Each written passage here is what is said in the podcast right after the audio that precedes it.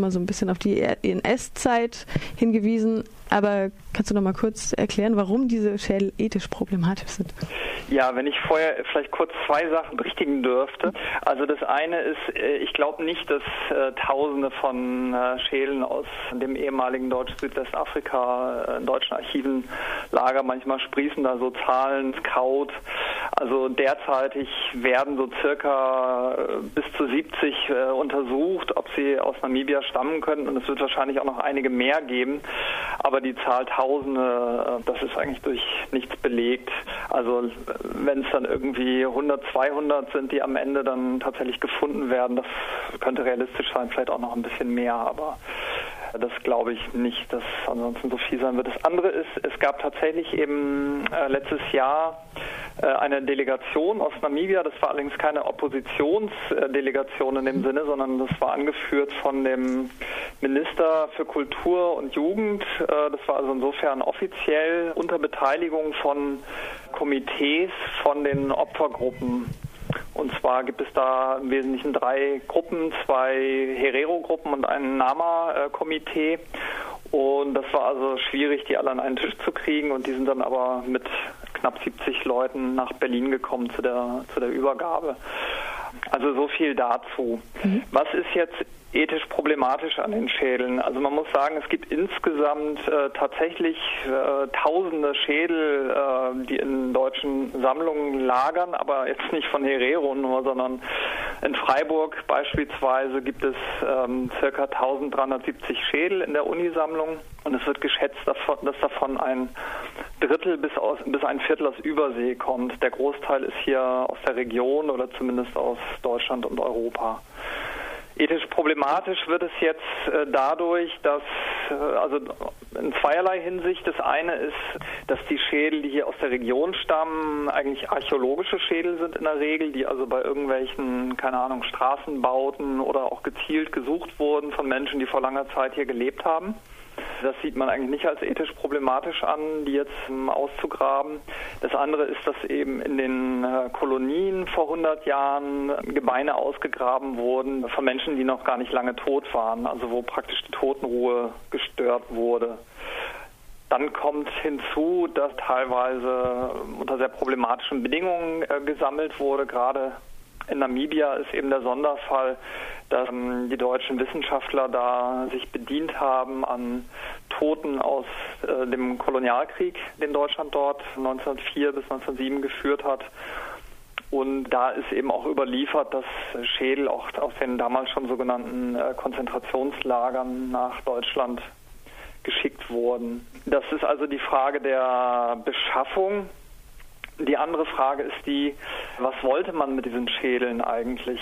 Und äh, das ist natürlich dann auch ethisch und äh, problematisch und auch wissenschaftsgeschichtlich problematisch, dass es äh, also darum ging, an diesen Schädeln die Minderwertigkeit der sogenannten schwarzen Rasse oder schwarzen Rassen nachzuweisen. Das heißt, man hat eigentlich ein gewisses Ziel vor Augen gehabt. Also das größere Ziel war, die Abstammungsgeschichte des Menschen zu klären also die Frage, hat der Mensch eigentlich mehrere parallele Entwicklungen durchlaufen, um dahin zu kommen, wo er heute ist, oder stammen alle Menschen praktisch von einer, von einer Wurzel ab? Nur, dass es so war, dass man halt davon ausging, dass die Menschen, die jetzt äh, in Namibia lebten, also viel näher an der Menschheitsgeschichte dran waren und die weiße Rasse halt das höchst entwickelte Stadium ist. Und das ging es zu beweisen und mit allen politischen Konsequenzen, die das eben auch hatte. Also diese Schädel wurden dann untersucht, rassistisch äh, untersucht. W wann fand das dann statt, diese Untersuchung? War das auch während der NS-Zeit? Ja, also das ist eigentlich schon äh, älter. Die Freiburger Sammlung wurde so Mitte des 19. Jahrhunderts angelegt unter dem Anatomieprofessor Ecker. Deswegen heißt es auch Alexander Ecker Sammlung. Und ganz interessant, der, der Grundstein dieser Sammlung war unter anderem ein Skelett eines Afrikaners, der wohl schon 1810 in Freiburg gestorben ist. Ich konnte jetzt aber bislang nicht herausfinden, was der hier gemacht hat oder wie der hieß oder wo der genau herkam. Auf jeden Fall ist dann 1857 diese Sammlung äh, gegründet worden und aufgrund von äh, Netzwerken, Schüler von Alexander Ecker und so weiter, sind dann praktisch von überall aus der Welt Schädel nach Freiburg geschickt worden, um diese Sammlung auszubauen. Also das Ziel war praktisch von Vertretern aller in Anführungsstrichen Rassen auf der Welt Exemplare hier in der Sammlung zu haben und die vergleichen zu können in Hinsicht auf Größe, Form, Beschaffenheit und so weiter und so fort. Man wollte also durchaus im Sinne der Moderne so ein allumfassendes Archiv aufbauen. Und ab 1900 die Sammlung äh, Eugen Fischer übernommen, der dann später auch Professor äh, für Anatomie hier wurde, eigentlich ein Mediziner und dann aber auch einer der führenden Anthropologen in Deutschland. Und 1900, da existierte dann ja schon eine Weile das deutsche Kolonialreich und Fischer hat sich eben sehr intensiv um menschliche Gebeine, aber was ihm noch fast wichtiger war, auch Weichteile von Menschen, also Lippen, Augen und so weiter, äh, in den Kolonien bemüht und ähm, hat also da Regierungsärzte von der Schutztruppe, Forscher, Beamte und so weiter angeschrieben, dass sie ihm eben Sachen schicken sollten. Also Sachen jetzt äh, in Anführungsstrichen wieder, Material, wie das dann hieß. Und ähm, das hat er eben mit Erfolg gemacht. Und bei Fischer ist es jetzt halt so, dass er als einer der führenden äh, Köpfe der im Aufschwung befindlichen Anthropologie, aber eben auch Rassenhygiene und Rassenkunde und Eugenik eben dieses Bindeglied zum Nationalsozialismus darstellt, weil er dann während des Nationalsozialismus in, an der Berliner Universität äh, führend tätig war und dann eben auch so rassenkundliche Gutachten gemacht hat. Also eines der größten Frevel, die man begehen konnte, war halt äh, die sogenannte Rassenmischung in, seinem, in seinen Augen. Und da kam es dann eben auch zu Zwangssterilisierungen, wo er Gutachten gestellt hat. Und auch die Nürnberger Rassengesetze bezogen sich auf seine Arbeiten, auch wenn er jetzt nicht mit allem da äh, einverstanden war. Aber das kann man schon sagen, dass es dort eben äh, Beziehungen gab. Galt jetzt nicht für alle Anthropologen, aber gerade für diese Freiburger Schule, weil hier dann auch später Schüler von Fischer eben eingesetzt wurden, die Arbeit an der Schädelsammlung fortzusetzen. Ja, so kann man das, glaube ich, sagen. Bei Fischer klingelt da ja auch äh, jetzt bei mir was. War, wurde er nicht so als eine Art Heimanthropologen bezeichnet und wollte den badischen Typus in Anführungsstrichen festlegen? Ne? Ja, das, das wollten die eigentlich alle. Also es wollte äh, Ecker schon, da, der hatte eigentlich so die erste grundlegende Arbeit geschrieben und äh, andere Fischer und Otto Ammon und so weiter, die auch in einem großen Maße Vermessungen beispielsweise der Ammon an Rekruten beziehungsweise an Schülern vorgenommen hat. Das, das darf man nicht vergessen, dass diese ganze Schädelmesserei nicht nur an Kolonisierten vorgenommen wurde, sondern auch in einem großen Stil äh, hier in Deutschland selbst. Ne? Nur man beklagte sich halt immer, dass man so wenig Vergleichsmaterial aus, aus Übersee hätte und deswegen war das halt ein besonderer Wunsch dieser Anthropologen da möglichst viel Gebeine zu bekommen. Und die Freiburger waren dafür, dass sie jetzt nicht in Berlin saßen, wo der Hauptstrom hinging, schon ziemlich äh, fleißig, könnte man so sagen. Fleißig inwiefern? Ja, dass sie sich eben sehr darum bemüht haben, mhm. Sachen zu beschaffen.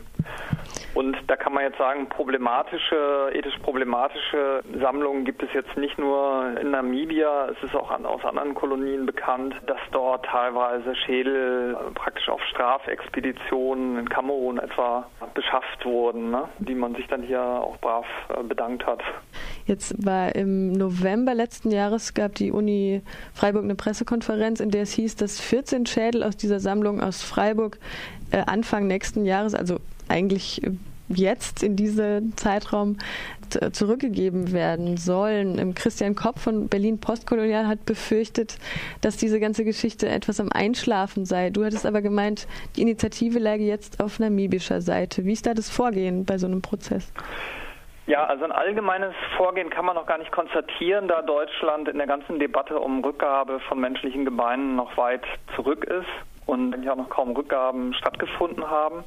Das heißt, das ist jetzt alles in einer Phase, wo man auch guckt, wie sowas funktioniert, in welchem Fall geben die Sammlungen zurück, an wen überhaupt und so weiter.